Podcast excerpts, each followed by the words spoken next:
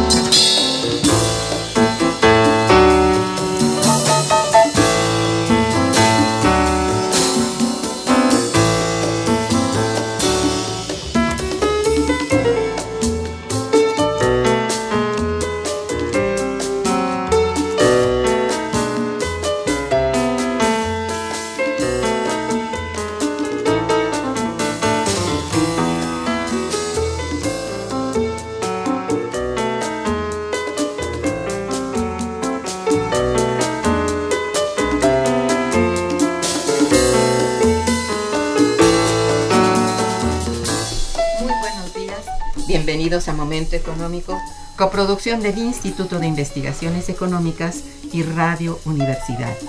Les saluda Irma Manrique, investigadora del Instituto de Investigaciones Económicas, hoy jueves 8 de noviembre de 2018.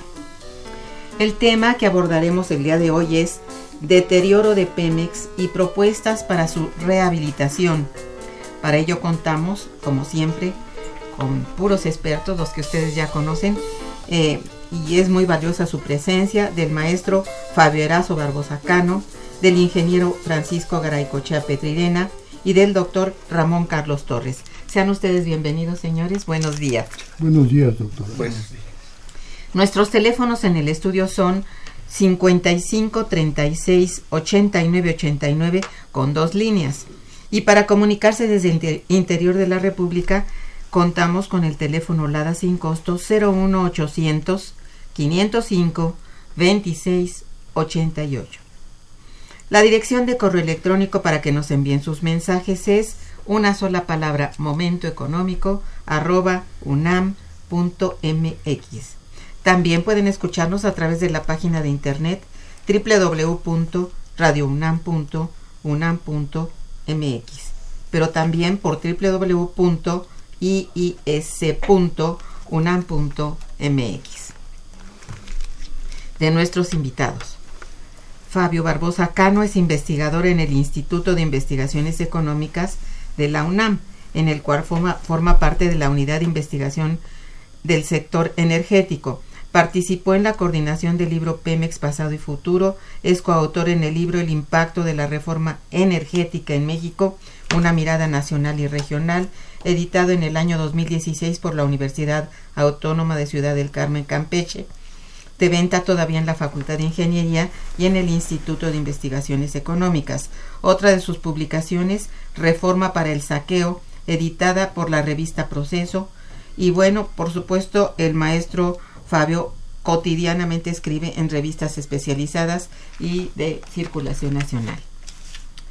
El ingeniero Francisco Garaycoche Petridena es ingeniero petrolero, egresado de la UNAM, donde es profesor en la Facultad de Ingeniería y ha impartido cursos a nivel de maestría y licenciatura en más de siete asignaturas. Es el único ingeniero mexicano con la Legión de Honor de la Society of Petroleum Engineers, es Premio Nacional de Ingeniería Petrolera y ha prestado servicios de asesoría a diversas instituciones nacionales y extranjeras también a la Comisión de Energía de la Cámara de Diputados y a la de Senadores de nuestro país. Actualmente es presidente del Grupo Ingenieros Pemes Constitución del 17, que es la asociación mexicana con mayor prestigio, presencia y reconocimiento público en materia de energía en nuestro país.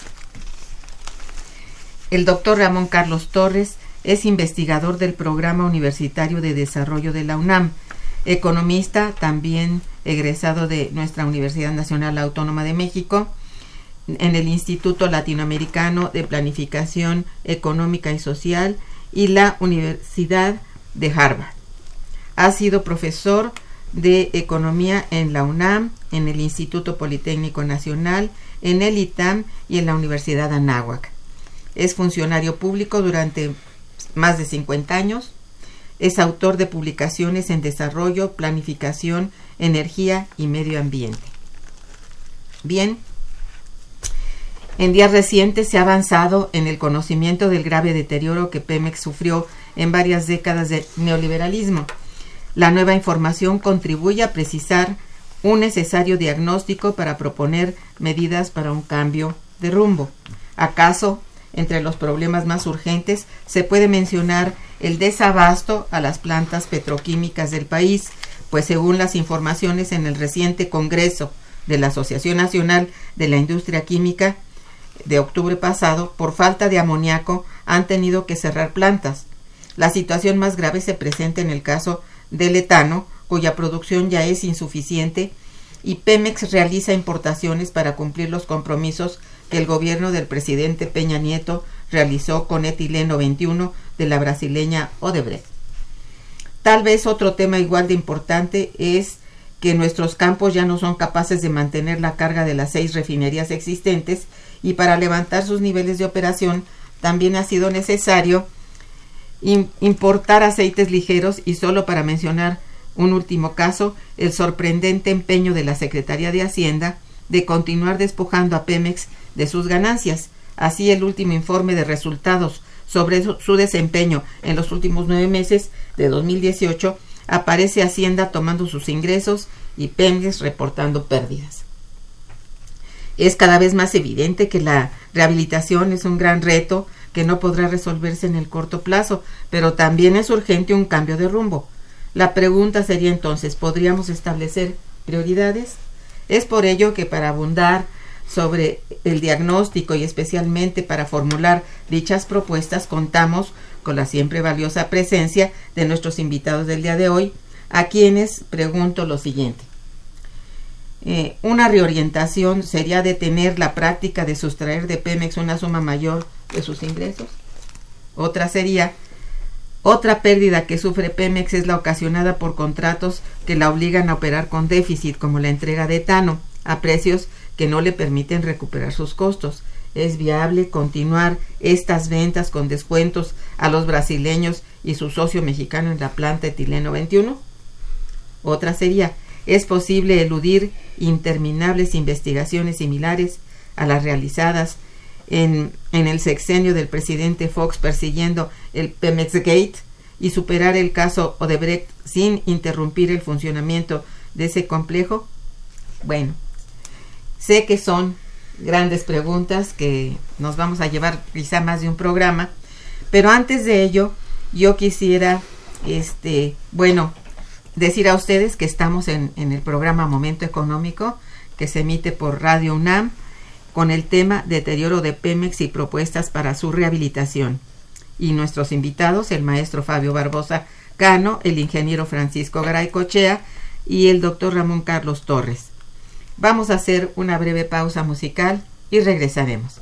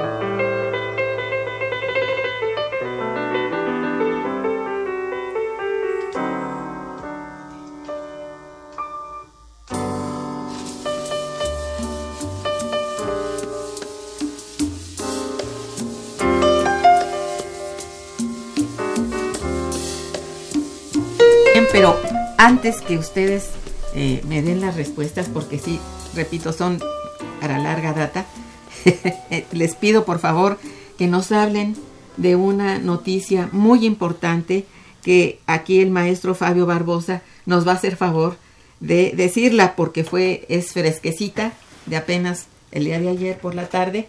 Entonces, le ruego nos hable de ella. Muchas gracias, Irma.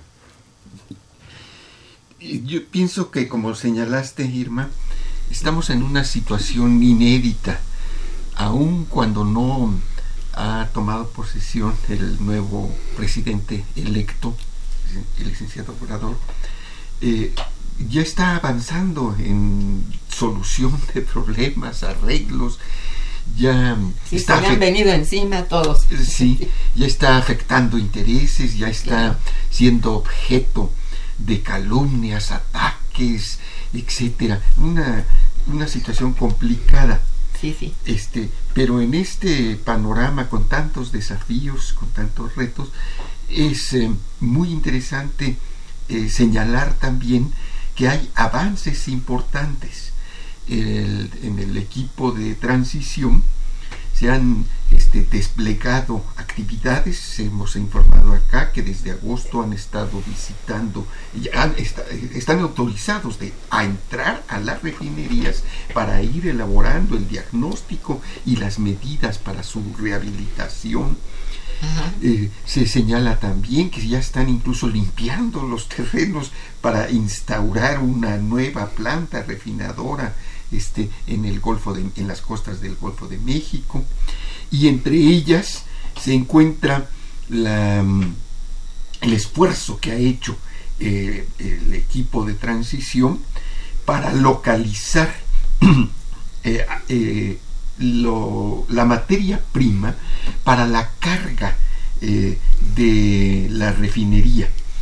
Como se ha informado, tenemos una caída muy pronunciada del aceite ligero. Entonces la noticia, este, que es oficial y que pronto se era planteada por los funcionarios correspondientes, nosotros somos aquí actuando un poquito como periodistas, ¿no? es de que hay el descubrimiento, el estudio, eh, los detalles que permiten este, eh, acelerar la puesta en operación eh, de un paquete de un poquito más de 20 campos en el litoral de Tabasco. Todos 20 campos. Un poquito más de 20 campos. Muchísimo. De ligeros que van de, ligeros, que es este, lo, más valioso, porque también aquí hemos eh, informado de que tenemos muchos campos de pesados que incluso han estado vírgenes, pero que no pueden ser llevados a, la, a, las refinerías. Este, eh, y este, este conjunto de campos operados por Pemex, naturalmente, eh, no solamente la, la, noticia real es que puede acelerarse su puesta en operación. En el pasado esperábamos unos 3, 4 años este, para, que para que arrancaran producción. Hoy podría acelerarse en algunos casos hasta un año y tres meses. Esta este es, este, es, es la, la noticia interesante. Personalmente, yo creo que mm, en la reorientación que debe de tener la industria petrolera de nuestro país, eh, no deberíamos tanto de mm, acentuar en la prisa por desarrollar, por detonar esta producción. Y que algunos de los temas que debemos de, de poner en el escenario, poner en la mesa, yo lo pongo en este momento en la mesa, es este, resolver la cuestión cómo vamos a incorporar a pequeños talleres, a pequeñas empresas y naturalmente a la mediana empresa en proveeduría en estas, este, eh, eh, en estas construcciones, en estas instalaciones, en estos desarrollos. Este es un problema que eh, lo ha planteado con mucha energía este, el ingeniero Francisco Garay Cochea, el asunto de contenido nacional este, eh, como un elemento que es lo único que nos puede permitir que la industria petrolera se transforme en una fuente de generación de empleo, de crecimiento y de desarrollo en nuestras regiones. Muy bien, pues es muy buena la noticia.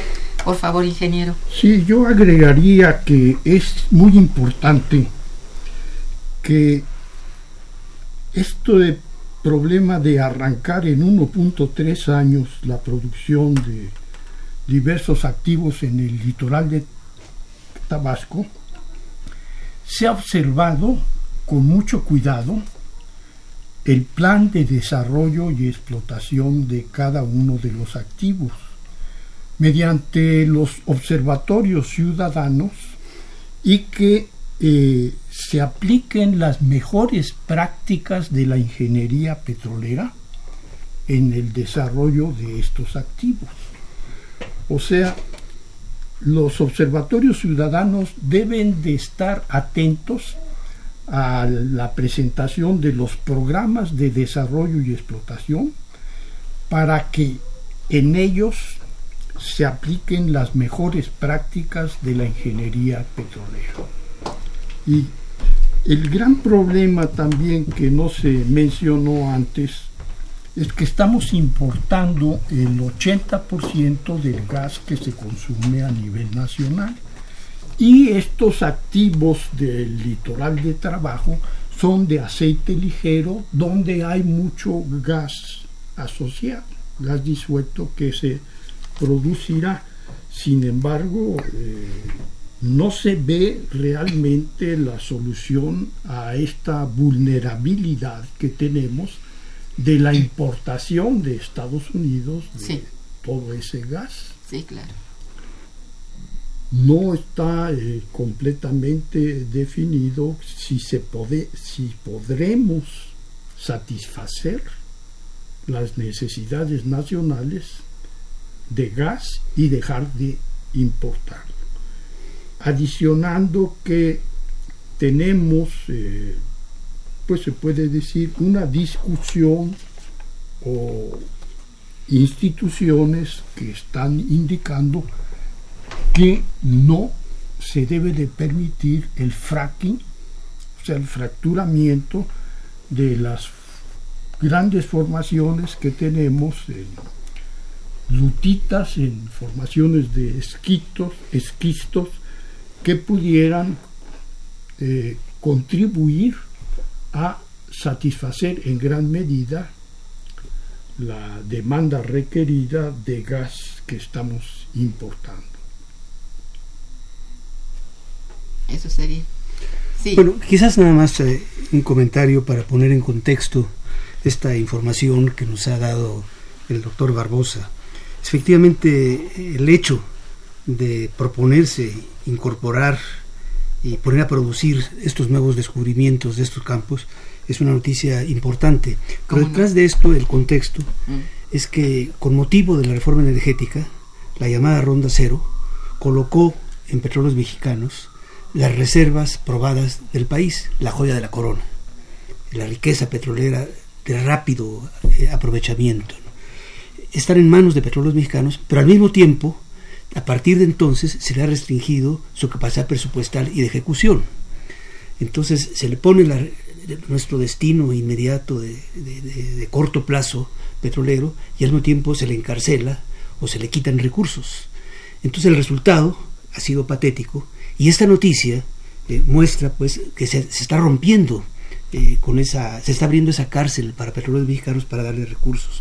De manera que yo creo que eh, esto va a permitir que si el, actualmente el 93% de las reservas probadas está en manos de Pemex y seguramente todos estos campos están, algunos de ellos ya dentro de las reservas probadas, otro por incorporar reservas, esto quiere decir que hay un cambio inmediato en esa tendencia asfixiante para el petróleo mexicanos y para el país. Ah, pues eso es una buena noticia, digo, probable buena noticia, pues, ¿no? Sí, perdón. Bueno, este, abusando de la palabra, pero debemos de tomar en cuenta que eh, en Estados Unidos solo se manejan las reservas probadas. Todo lo que se reporta está en reservas probadas. Canadá reporta reservas probadas y probables, que tienen un 50% de lograr ser eh, producidas. Pero nosotros en México manejamos en nuestros informes, en nuestros diarios, reportes, reservas probadas, reservas probables, reservas posibles, que tienen un 10% de probabilidades de concretarse, pero adicionalmente estamos reportando recursos prospectivos como grandes eh, posibles, potenciales productores de hidrocarburos en el futuro. Y estos tienen mucho menos del 10% de probabilidades. Entonces eh, es importante que nos alineemos con nuestros socios comerciales, Estados Unidos y Canadá, y no estemos ya reportando reservas eh, posibles y recursos prospectivos. Sí, en, en, calidad de tener un poco más de certeza. certeza, sí, claro.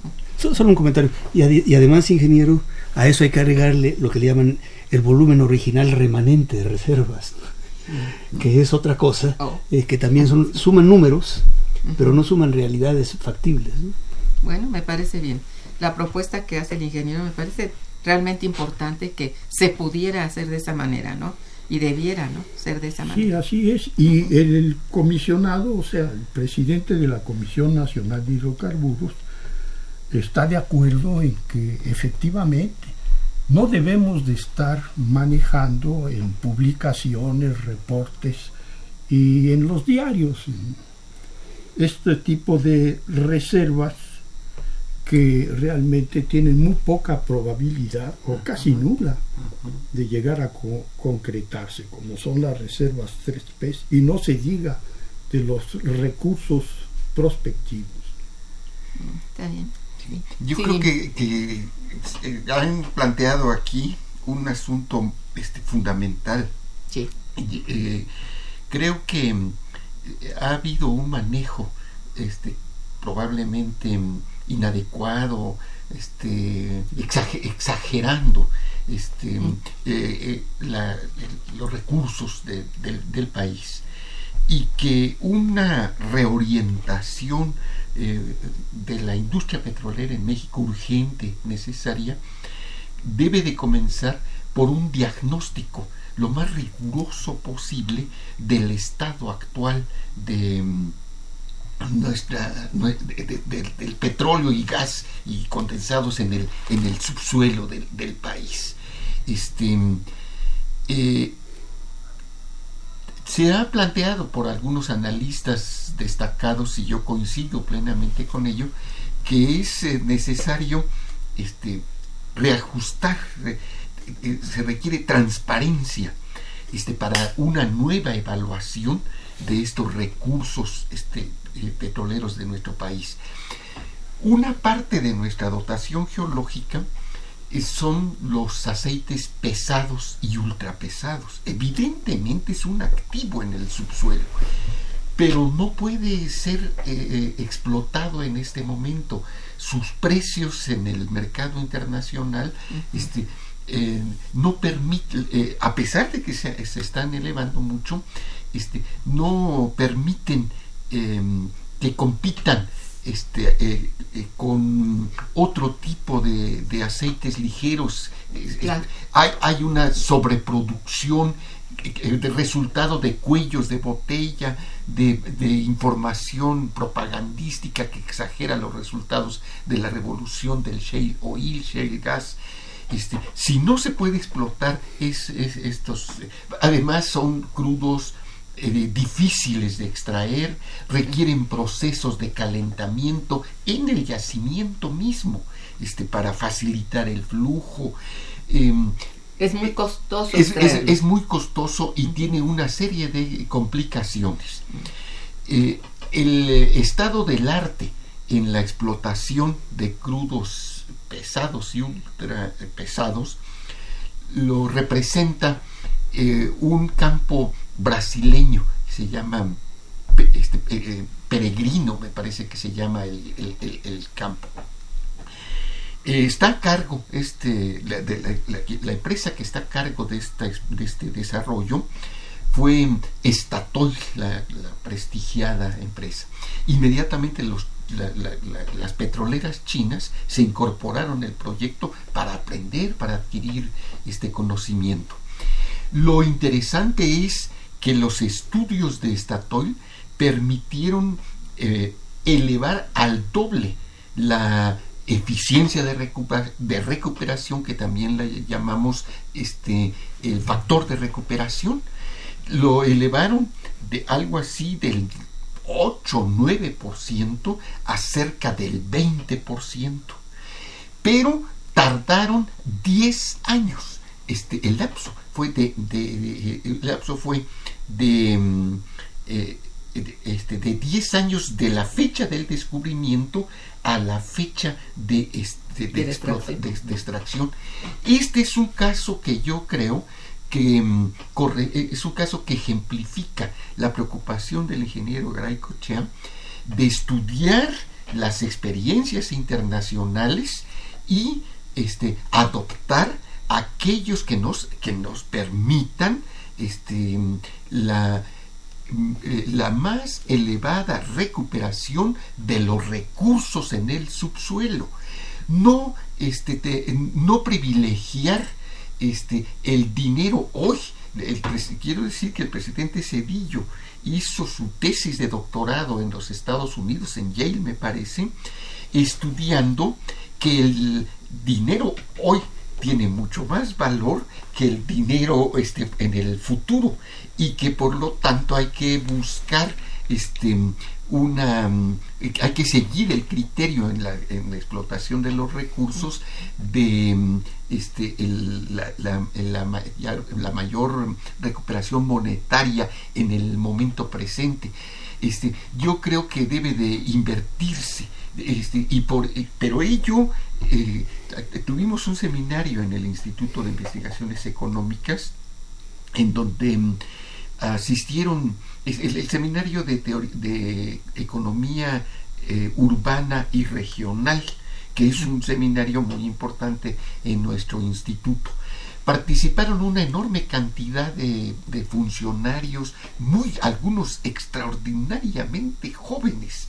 Este, algunos de ellos se van a incorporar al nuevo eh, gobierno que va a tomar posesión en diciembre. Todo mundo, todos los ponentes coincidieron en un planteamiento. Sin transparencia, sin información a la población y especialmente sin la movilización de la sociedad, de una sociedad organizada, informada, este, que conozca los problemas, que plantee sus, sus soluciones y que se movilice en defensa de las distintas alternativas, no va a haber cambio. Este, es, es, un planteamiento muy audaz, pero yo estoy de acuerdo con ello. Este, eh, eh, las escuelas de ingeniería, otras escuelas de economía, de políticas, en las comunidades, en las comunidades afectadas, en las preparatorias, en todas partes, tienen que discutirse estos tremendos problemas de la energía, de la necesidad de ir transitando ya a la transición en el conocimiento de que los recursos de hidrocarburos son finitos y que estamos viviendo a nivel planetario en una etapa de su agotamiento, que cada vez es más difícil descubrimientos importantes, que son las empresas automotrices a través de, este, de, la, del dominio que tienen de los medios de comunicación, que están empujando e induciendo a la explosión de la, del, del, del parque vehicular. Eh, eh, los periódicos hoy están anunciando que en la carretera, en la autopista Toluca, un enorme tráiler de doble de doble carro, etcétera, etcétera. Este, eso está prohibido en la legislación mexicana. Eso yo lo he discutido en muchos foros, en el, en el canal del Congreso, etcétera, con diputados. Este, el, y voy a dar nombres porque pues son ahora funcionarios y son de alguna manera nuestros amigos. El Vidal Llerenas, hoy él, es alcalde. Él era un experto en, estos asuntos de la energía. Bueno, ahora está en otro lugar. Los únicos que tenemos continuidad en el diagnóstico y en un programa somos, estamos en las universidades. Este, ahí lo discutimos y él dijo, es un problema muy complicado que afecta intereses. Así va a ser y así va a ser en muchos aspectos. Este, eh, de tal manera que yo pienso que este es otro criterio que se está estableciendo y que, este, eh, siento que hay un acuerdo aquí eh, como una de las medidas para fortalecer realmente a petróleos mexicanos e irla colocando como la empresa rectora este, en el campo de las energías, que debe ya de incursionar en los mercados internacionales, participar en licitaciones internacionales, como dijo este, eh, Ramón Carlos, se le debe de dar presupuesto, por ahí comienza su transformación este, por, empezando por no quitarle recursos. Exacto. por, allí comienza. En fin, yo aquí dejaría mi planteamiento. bueno, yo agregaría que adicionalmente hay que otorgarle a Pemex el mismo trato fiscal mm. que están recibiendo las compañías privadas. No ha sido así. Así es. Era una de las preguntas que les hacía yo al principio, ¿no? Acerca de si si una reorientación, una reorientación real sería detener la práctica de sustraer de Pemex una suma mayor a sus ingresos. Digo, ¿cómo? Tiene que ser parejo, ¿no? No nada más a la a los privados, a los que están, bueno, que licitaron y que ahora están en el en, el pues en el negocio, ¿no? Quisiera dar alguna información porque la gente tiene tiene derecho a estar informada. Las elecciones nos mostraron que, que las mayorías de la población, las mayorías de los jóvenes de la población joven, de los muchachos, etcétera, este, quieren una reorientación, no solamente de la industria petrolera, sino de todos los aspectos de la sociedad, este, la administración del agua, el transporte, etcétera, etcétera. Hay una modalidad en, en que estableció la reforma energética que es que le permitió a petróleos mexicanos asociarse con algunas empresas. este, esto lo llaman el farm out. Este, no tiene traducción literal, no fuera de la gran, pues es que no tiene dinero y entonces este Pemex aporta el, terreno y el capitalista este aporta este el financiamiento para las instalaciones en superficie, el farm out. Los, los dos farmouts este, que se han realizado por la reforma energética del licenciado Peña Nieto ha sido un fracaso, con resultados muy escasos. Y en esta medida, eh, nada más se han hecho dos farmouts. Estos son el del campo Trión, que le reportó este, y el del campo Ogarrio en el istmo de Tehuantepec. En ambos casos hay una, eh, una medida que se le llama, todo en inglés, lo usan en inglés cuando podría, es más, eh, lo que debemos de buscar es que se nos entienda cuando hablamos. Eh, el carry, el, carry es el acarreo, quiere decir que con él, en el momento que se hace un farmaco, una, una asociación, la empresa privada aporta dinero a Pemex porque Pemex ya invirtió en la exploración este, y en las instalaciones del campo en donde se están asociando. En el caso de Trio, en ambos casos son aproximadamente 400 millones de dólares que recibió Pemex. ¿Qué pasó? Ese dinero jamás, lo debe de saber la gente, en, el, por son medidas del presidente Peña Nieto y de sus, el equipo este, eh, ese dinero, esos 400 millones de dólares aproximadamente, jamás llegaron a Pemex. Esos, ese, ese dinero se lo apropió el gobierno, se lo apropió Hacienda, pero lo peor del caso es que para pagar intereses de la deuda.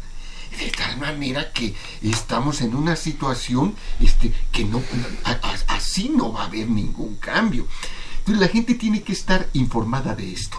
Este, algunos lo están llamando el, el saqueo de último minuto. Este, a, esta, a este tipo de medidas que hasta el último minuto de la gestión de este gobierno quiere este, continuar. Es el año Vamos a hacer una breve pausa, si me permiten ustedes. Y, ah, bueno, es a cargo de Tete Montilio con una música muy rica.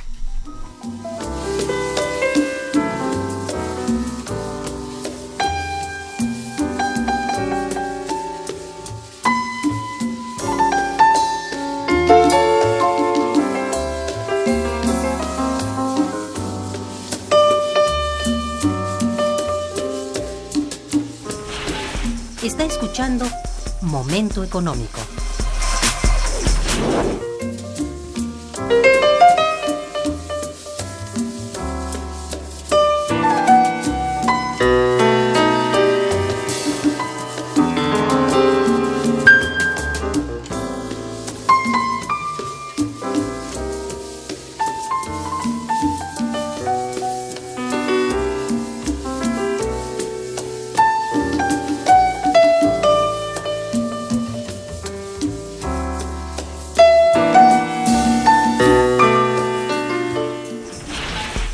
Teléfono en cabina 55 36 89 89.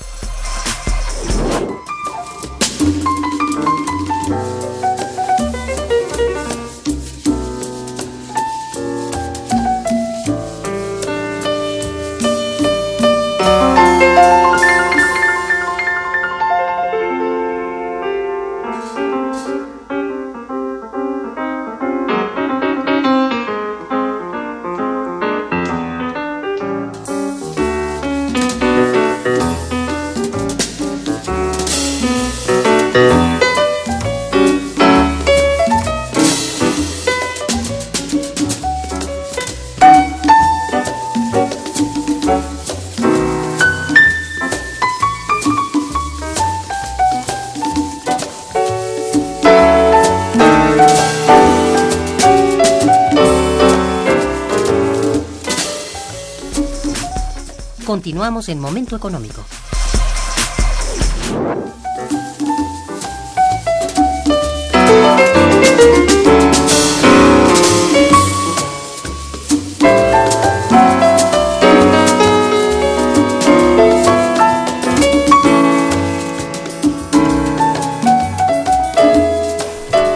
Bien, eh, continuando con realmente la, la, la conversación que teníamos hace un momento, el profesor Ramón Carlos nos hablaba de un elemento que hay que adicionar a este problema del financiamiento de Pemex. Por favor. Muchas gracias. Sí, yo creo que ya se señaló uno de los aspectos fundamentales que se requiere en Pemex, que es cambiar un régimen fiscal en donde entre lo que se paga el fisco y lo que se paga de, intereses y de amortización de capital significa más que lo que se genera de utilidades. Pemex genera muchas utilidades, tiene un costo de producción muy bajo, 10, 12 dólares por barril, pero a la hora que, hay que pagar estos eh, impuestos, estos derechos, no impuestos, estos derechos, esta renta petrolera, son niveles excesivos. El otro aspecto fundamental es que es imposible tener un manejo de empresa productiva cuando los pasivos son varias veces el valor de los activos. Así es, no puede ser. Eso es...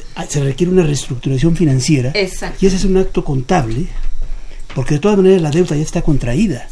Entonces es un acto de reestructuración financiera que si se sigue postergando simplemente lo que vamos a seguir teniendo es una pseudoempresa que no puede operar de manera autónoma y eficiente. Y el tercer elemento es que a partir de eso es que realmente se pueden fijar reglas de endeudamiento para Pemex en función de la necesidad del gobierno federal, reglas para la operación de sus gastos y entonces sí darle una autonomía financiera en donde ella pueda organizar sus ingresos eh, eh, que sean suficientes para poder hacer capitalización, inversiones y siempre con el criterio que señalaba el ingeniero de que fueran proyectos rentables. De manera que el aspecto fundamental es hacer una reestructuración financiera, cambiar el régimen fiscal y poder operar como una empresa eficiente, autónoma.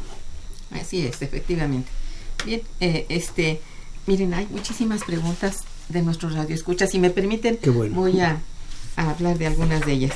Este, Elena González, muchas gracias. Felicita a los invitados y al programa. Dice, eh, querer hacer libre, por querer hacer libre este país. Es, Nicolás Rodríguez felicita y saluda al doctor Ramón Torres y a Fabio Barbosa. Nicolás Rodríguez. petrolero. Sí, este Rosario Velázquez también felicita a los invitados y al programa, gracias. Dice, cuando el gasto de las importaciones existe y circula hasta llegar al Banco Central y este que parece un gasto a la, a la larga produce un beneficio programado y económico cuando la economía nacional se combina con la internacional. Bueno, este Manuel Munguía eh, también felicita a los invitados y al programa. Se sabe que del año 2001 a 2013 se llegó a tener una plataforma de hasta 3.7 millones de barriles de petróleo al día. En este tiempo el precio del petróleo subió a más de 100 dólares generando un ingreso anual de 120 mil millones. ¿En dónde quedó todo ese dinero? ¿En las bolsas de Fox, Calderón o Peña Nieto? Realmente se eh, desvió hacia gasto corriente.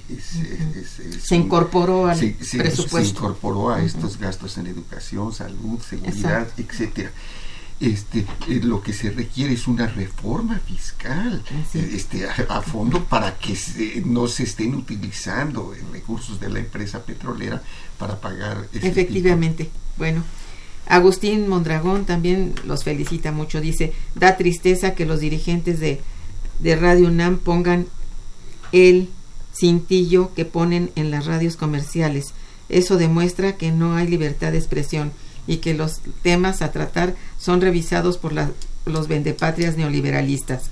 Oh, no, eso no, ¿eh? Ojalá con esta cuarta transformación se, se mentalice el pueblo y política para que ya no permitan la brutal explotación de las transnacionales que se enriquecen usando nuestros recursos naturales para fortalecer las economías de esos países explotadores como Estados Unidos, España, Canadá, Inglaterra, Holanda, Suiza, China, Japón e incluso Haití viene a invertir en México. Es buena la inversión extranjera siempre y cuando paguen impuestos. Ese es el punto de vista del señor Mondragón. Eh, más dice, bueno, el dinero que sale de la bolsa de valores debe ser grabado con el 33% para resarcir la brutal explotación que se hace de nuestros recursos naturales. Es una propuesta de él, ¿no? Y Eric Ochoa también que felicita a los invitados. Dice, eh, felicito y saludo al maestro Fabio por su labor y la del resto de los invitados. Eh, Carlos Morales, también felicitaciones a ustedes.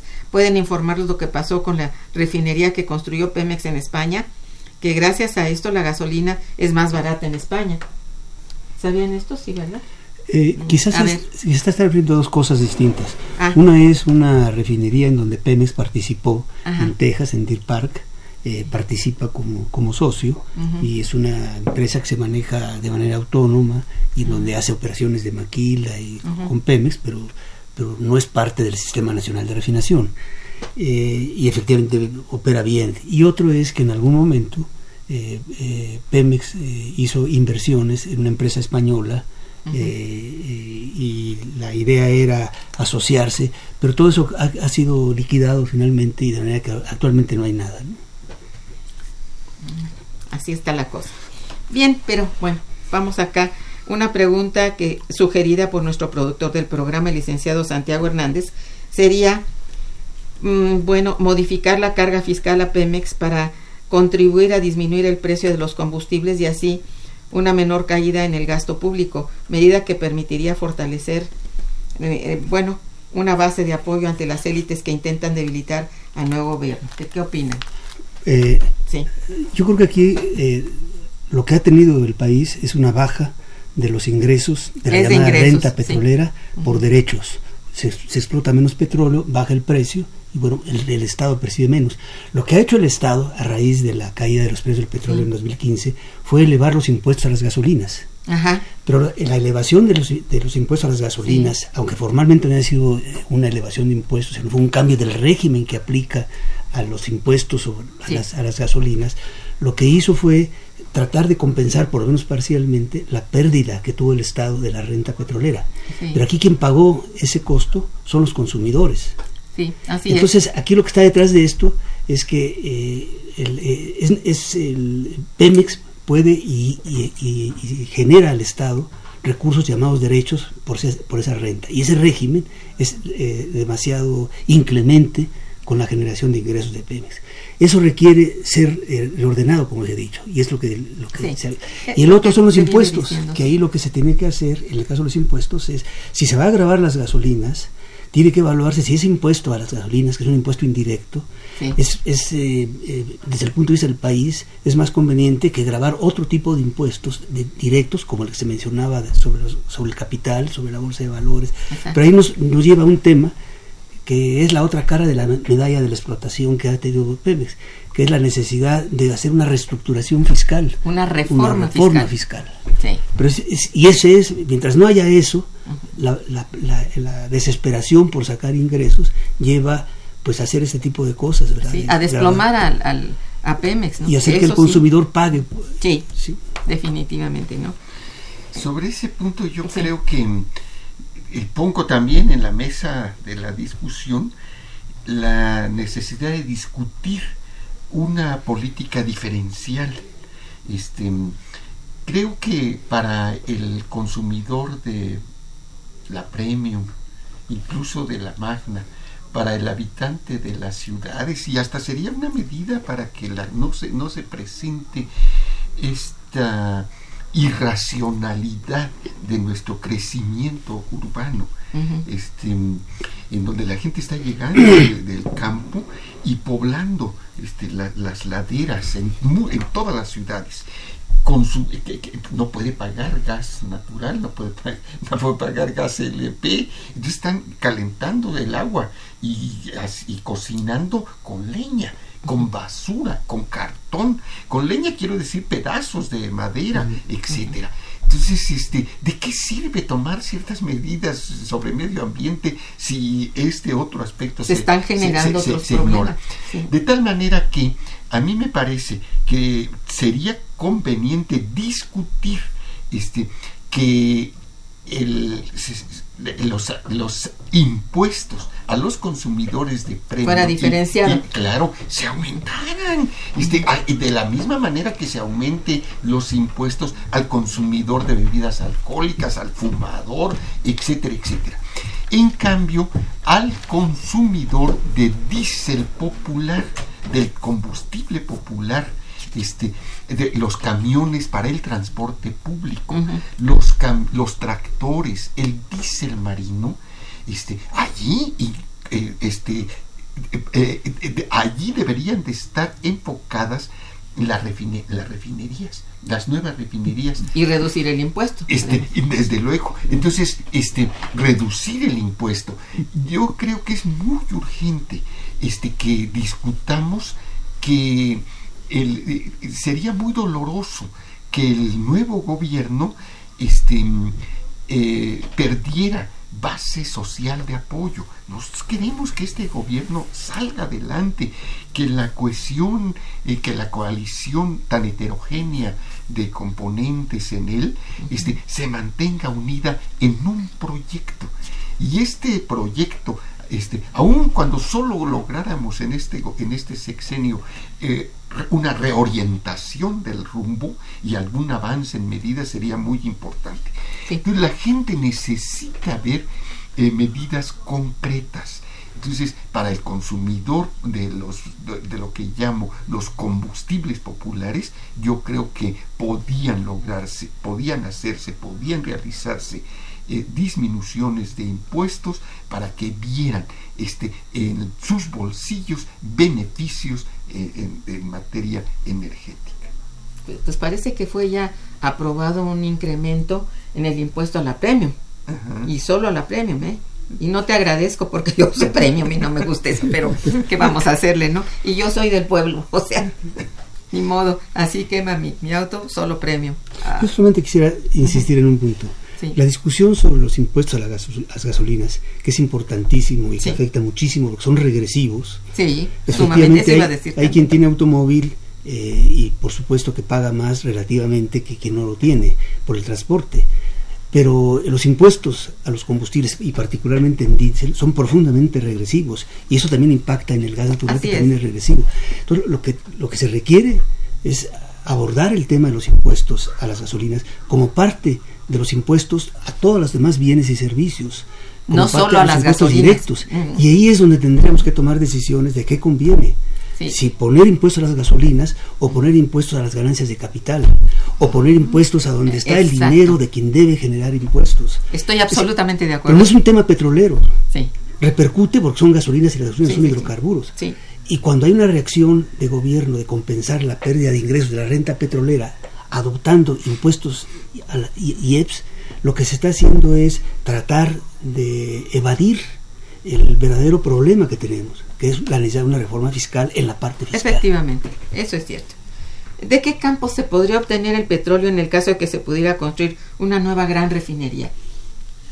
Y hemos mencionado algunos este, casos, pero ahí creo que sería conveniente que con madurez, con paciencia, sin precipitaciones, se fuera ampliando la información para tener un diagnóstico más completo. En este momento, la tarea urgente es recuperar las inversiones ya realizadas en, en, estas, en este aparato de refinación hoy deteriorado.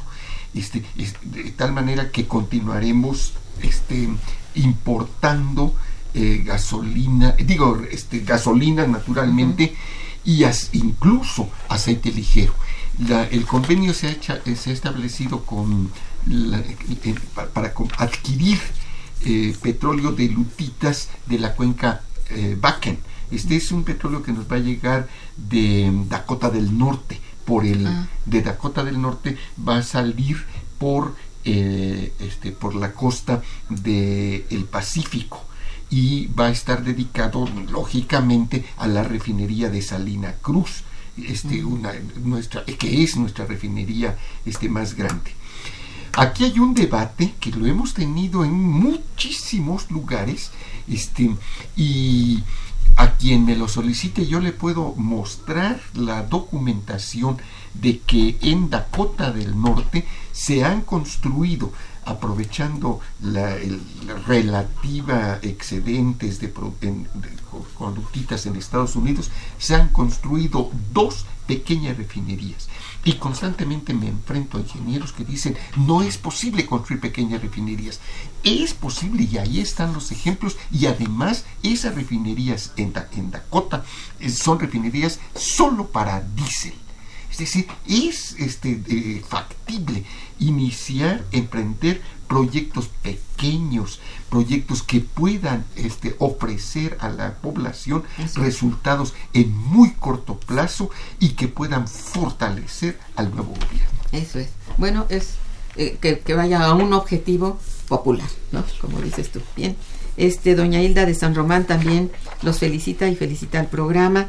Muchas gracias. Dice la información da poder y con eso podremos marcarle el rumbo a los funcionarios públicos y que México pueda darle luz a esta América Latina tan desorientada. Bueno, pues sí, ¿verdad? Eh, a ver, una pregunta de por qué la instalación de celdas solares es tan escasa. Y en general las expectativas sobre contribución a la oferta de energía tiene poca importancia entre las energías alternativas. ¿Por qué? yo creo que hay una cuestión que que a lo mejor cuando tenemos de hablar ya cambió. Si algo está cambiando, es el costo de la instalación de las células solares en el ah, mundo. Eh, al grado de que en este momento son este, muy competitivas frente a el abasto, por ejemplo, de energía eléctrica de la Comisión Federal de Electricidad. Oh. Y aquí hay un punto que es esencial. en, la Comisión Federal de Electricidad tiene 42 millones de contratos de suministro. De esos 42 millones, una buena proporción, no sé si sea 5%, 10%, 50%, es susceptible de ser sustituido con la instalación de celdas solares. insisto, todo esto depende de donde haya sol, en primer lugar, pues y, además, y donde haya posibilidad de instalar un, panel solar. Lo que sí es cierto es que en este momento ya es más barato que una, que una instalación este, eh, tendida en el, tendido. Segundo, la forma de financiamiento es muy sencillo. En los, en los celulares, eh, cuando pagamos un celular, pagamos por una renta de un aparato. Bueno, eh, y al final estamos pagando una cosa mensualmente que, comprende el servicio y la renta. De la misma manera podría operar las celdas solares. Y no es una, no es una novedad, de manera que es financiable, es manejable, ah. eh, pero implica que tenemos que dar un, un giro a nuestra visión de que la, la energía eh, viene del, solamente de, un ente abstracto verdad que es este CFE cuando la energía podemos se puede generar y se debe generar por otras vías hasta dónde da esto no, es cosa de, hablar de números no se puede pensar verdad que con puro sol vamos a sustituir este eh, lo que no es posible lo que sí es cierto es que la pregunta es muy pertinente es algo que debería hacerse y que se está haciendo en el mundo pues sí ¿sí? Hay lugares en donde ya el cambio es muy notable. Comenzando por China. Sí, exactamente. Siguiéndole por Alemania. Alemania fue el primero en, poner Estados Unidos. Bueno, pues digo, están los ejemplos y a ver qué se decide, ¿no? Sobre todo lo que es importante, lo que se ha tratado aquí, que es muy importante, es un presupuesto, sobre todo un presupuesto para energía, que sea este, vaya, que esté bien balanceado y bien pensado, de manera de no sacarle pues eh, todo el interés y el, lo que podría ser rentable para este país a Pemex. Yo creo que es hasta cruel, ¿verdad? Es un delito estar haciendo eso, ¿no? Porque, hombre, ¿por qué contra Pemex, verdad? Ya se acostumbraron a estar sacando de Pemex todo. Yo creo que no es, no es normal y si es realmente una empresa productiva del Estado, veamos si realmente es productiva, ¿no? Sí, Yo quería agregar que, bueno, empezamos el programa ah, hablando del deterioro de Pemex. Gran parte del deterioro de Pemex, además de la enorme carga fiscal y reducidos presupuestos, se debe a la aplicación, selección y aplicación de proyectos que no han sido rentables. Y haciendo historia, bueno, pues tenemos desde la construcción del gasoducto, donde eh, de 48 pulgadas, sustentado con un gas que no existía. Luego tenemos inversiones no rentables en Chicontepec, inversiones no rentables en la cuenca de Burgos, en aguas profundas y en otros proyectos de inyección de nitrógeno que han sido un verdadero fracaso. Entonces, lo que también urge es convocar a las universidades, asociaciones y a los empresarios para que propongan proyectos rentables que permitan que es lo urgente, incrementar la producción y abatir los costos de extracción.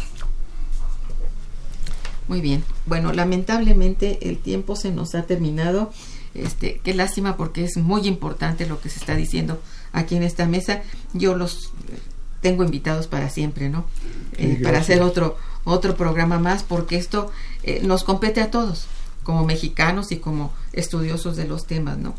Como economistas. Entonces yo les quiero agradecer por delante su presencia, sus conocimientos y todo el trabajo que están realizando los tres, ¿verdad? Desde luego me consta y que es muy valioso para nuestra universidad y para nuestro país. Les agradezco mucho y a nuestros radioescuchas por su atención y su participación. Estuvo en los controles técnicos Socorro Montes Morales, en la producción eh, y realización Santiago Hernández y colaborando en esa producción Araceli Martínez.